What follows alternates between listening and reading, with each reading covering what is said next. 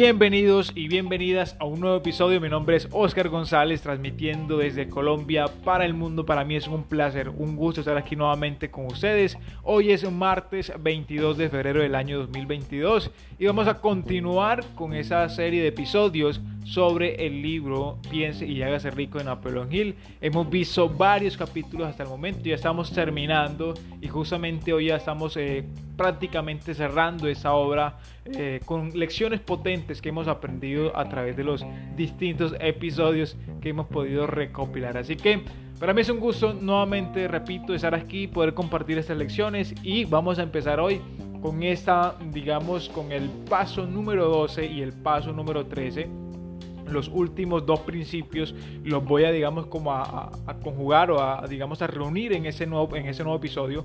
Eh, y lo hago de esa manera porque esos dos capítulos eh, el cerebro y el sexto sentido se complementan muy bien y pues no vi necesario de pronto crear un episodio para cada uno de ellos. Así que es una forma de de alguna manera de de sintetizar esta información, de, poder, digamos, realmente transmitir una lección importante. Así que espero que estén súper, súper bien, que hayan disfrutado su fin de semana, que hayan pasado súper excelente. Espero que se sientan cómodos y cómodas en ese momento, porque vamos a ver esos dos capítulos reunidos en uno solo y vamos a aprender las lecciones que nos traen. Así que familia, sin más preámbulos, vamos a empezar entonces compartiendo las lecciones de este nuevo episodio. Así que familia, vamos a empezar entonces con el tema del cerebro. El cerebro es, el autor menciona que es una torre receptora, pero también que es una torre que emite la fuerza intangible del pensamiento. ¿Qué quiere decir eso familia? Que somos, que prácticamente así como funciona la radio, que hay una torre que recibe la señal y que hay una torre que la emite, el cerebro cumple esas dos funciones en un mismo lugar. ¿sí? Y básicamente eh, es algo fascinante, es algo grandioso. Y eh, resulta que, bueno, a pesar de todos los avances que hemos tenido a nivel de ciencia y todo lo demás, tenemos muy poco conocimiento acerca del funcionamiento de nuestro cerebro y muy poca gente pues conoce realmente cómo funciona la mente. Hemos venido también tocando eso a lo largo de los episodios. Y, el autor, bueno, resalta esa parte de que a pesar, digamos, de los pocos, de los avances que han tenido en la ciencia, es muy poco lo que se sabe sobre el cerebro, pero eh, hemos entrado en una época en la que cada vez se hacen más avances y se hacen más descubrimientos sobre nuestro cerebro, pero básicamente al fin del día nos quedamos sorprendidos porque con lo poco que sabemos ya nos quedamos anodadados de realmente el potencial de nuestro cerebro. Tiene una red intrincada de células nerviosas, de conexiones, de miles y millones de conexiones infinitas.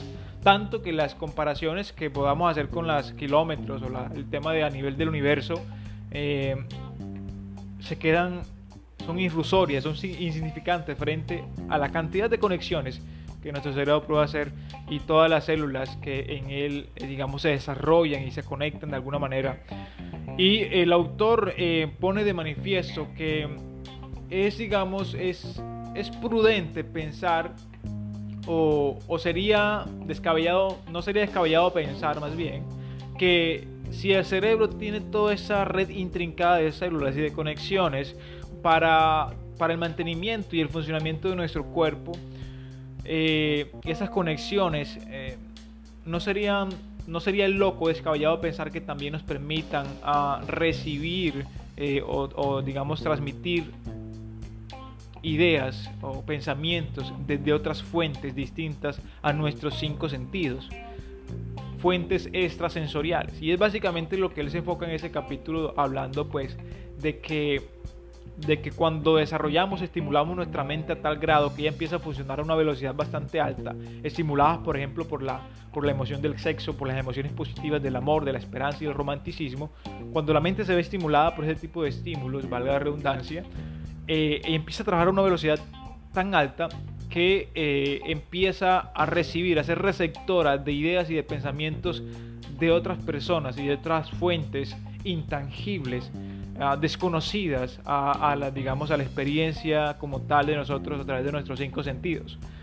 Y él empieza, digamos, a hablar del tema de la clarividencia, el tema de la, el tema de, de la telepatía, ¿sí? que es la capacidad, digamos, de leer los pensamientos de otras personas eh, sin ningún, pues, utilizar ningún medio eh, ortodoxo o conocido, sino que es algo que funciona eh, de una manera muy distinta a lo que conocemos y la, la, clarividencia es, por ejemplo, ver algo por ejemplo, ver una, cuál es la, digamos, el, número de, de, una carta cuando está boca abajo, cuando no se puede ver realmente cuál es el número. Y, se habla de esas, de esas facultades o de esos dones y, y, no se ha podido descubrir realmente que exista algún órgano que, que nos pueda, digamos, permitir eh, tener ese tipo de percepciones extrasensoriales. Pero sin embargo existen, se han hecho más de 100.000 pruebas según ese artículo que él menciona allí, que esos dones eh, sí existen y básicamente los disfrutan por ejemplo, si una persona disfruta el don de la clarividencia, también puede tener también el don de la telepatía. Básicamente se, se desarrollan en el mismo, en el mismo en la misma persona como tal, goza de esos dos dones. Entonces, eh, se entiende entonces que esos dones se pueden, digamos, eh, existen, son una realidad, que a pesar de que no lo entendemos, a, digamos, el principio y cómo funciona, que no, no lo entendemos todavía, se entiende de que básicamente tenemos esa parte y que denominamos esto sentido, que es el otro capítulo que, que le sigue a ese capítulo de cerebro, y que por eso decía yo que se complementan, porque el sexto sentido es como esa capacidad que tenemos a veces, por ejemplo, cuando sentimos un presentimiento de que algo va a pasar o de que sentimos como una cierta sensación de que algo no anda bien y, justamente se termina, se termina manifestando eso y lo, digamos es algo que de alguna manera eh, presentimos antes de que ocurriera.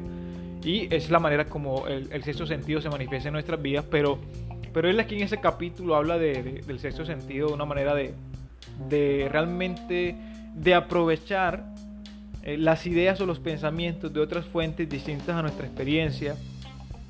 Y sobre todo también resalta la importancia del grupo, del trabajo organizado, del equipo de trabajo, porque cuando nos reunimos con, con otras personas, es, básicamente es la unión de dos mentes o más mentes trabajando en función de un propósito y en armonía. Eh, de esa manera podemos acceder eh, extrasensorialmente a las ideas o pensamientos de otras fuentes distintas, pues podemos hacer tanto los pensamientos e ideas de nuestros colegas o de nuestro equipo de trabajo como a otras fuentes distintas. Es algo, digamos, que suena un poco extraño, pero, pero básicamente le está diciendo, oye, ustedes pueden aprovechar la fuerza del sexto sentido, esa, esa habilidad, eh, para poder, digamos, extraer ideas y conocimientos originales de una fuente desconocida. No importa de qué fuente vengan, pero pueden aplicarlos y pueden solucionar problemas eh, de sus clientes, de problemas comerciales, problemas personales a través de este tipo de, experiencias extrasensoriales. No es algo, digamos, que, se esté, digamos, exigiendo cualquier tipo de práctica religiosa ni nada por el estilo, pero básicamente es entender que en el momento o el, digamos en el proyecto de, de crear riqueza o de construir una vida de éxito, nos vamos a encontrar con ciertas situaciones donde nuestra experiencia, nuestros cinco sentidos, nuestros consejeros eh, no vamos a encontrar una respuesta adecuada a nuestros problemas, pero aprovechando la, posibilidad del sexto sentido de poder acceder a, a conocimientos y ideas de otras fuentes distintas, podríamos aprovechar eso y realmente eh, solucionar casos complejos de nuestra vida, tanto personal como comercial, de negocios y demás. Entonces básicamente es lo que familia, ese libro trata de, o esos dos capítulos más bien, tratan de, de, transmitir ¿no? la importancia de que reconocer que tenemos una máquina potente que es el cerebro y que cuenta con una red intrincada de conexiones y millones y millones de células que trabajan día y noche para mantener nuestro cuerpo, para mantener comunicada cada parte de nuestro, de nuestro ser y que justamente esas mismas células pues es, no es descabellado pensar que nos permitan también acceder a ideas y conocimientos de otras personas sin importar eh, en el lugar en que nos encontremos por ejemplo, el tema de la clarividencia, el tema de la telepatía, que funcionan de esa misma manera. No importa si hay paredes, si hay muros, la distancia, no importa nada de eso. Siempre ellos pueden acceder a este tipo de conocimiento. Y una forma de empezar a estimular eso es creando un grupo de mente maestra, un equipo de trabajo y trabajando. Por ejemplo, eh, el autor menciona pues, la experiencia de reunirse con su equipo de trabajo, plantean una serie de problemas, la naturaleza del problema que tienen en concreto y empiezan a dar aportaciones y se han dado cuenta de que de alguna manera al estimular sus mentes de esa manera empiezan a recibir ideas y, digamos eh, conocimientos o pensamientos que al final terminan convirtiéndose en soluciones muy prácticas y muy viables a los problemas que se han planteado inicialmente.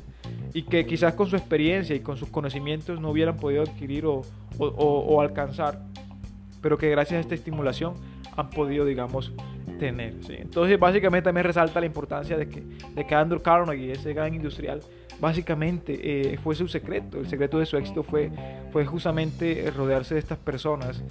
Si no estoy mal, creo que eran 10 personas que hacían parte de su equipo muy, muy cercano y que eh, eran como un grupo de mente maestra. Que ese principio, bueno, lo veremos después. Pero ese es básicamente el objetivo de estos capítulos. Hablar de la importancia del cerebro y de que podemos acceder a otros conocimientos de manera extrasensorial. Y eso lo podemos aplicar a través de la del equipo de trabajo, de la autosugestión y de las, estas emociones positivas que estimulan nuestra mente. Así que familia, espero que eh, puedan, digamos, haber comprendido esa parte de, de, este, de, de este capítulo, esos dos capítulos, eh, que realmente eh, nos reconozcamos ricos y millonarios por tener un aparato tan, tan maravilloso como es el cerebro y de las capacidades que tiene. Así que familia, para mí ha sido un gusto, un placer compartir nuevamente con ustedes esas lecciones. Eh, nos vemos el día de mañana con ya prácticamente terminando esta obra. Y, ya veremos con qué, con qué otro libro nos vamos a, vamos a, vamos a, tener en ese episodio, en ese, en ese podcast, porque realmente la idea es compartir con ustedes más conocimientos y más lecciones. Así que familia, para mí ha sido un gusto, un placer estar aquí nuevamente con ustedes. Recuerden que la vida es demasiado corta para hacerla pequeña. Nos vemos en un próximo episodio. Que tengan una excelente eh, semana y resto de martes. Hasta el próximo episodio. Nos vemos.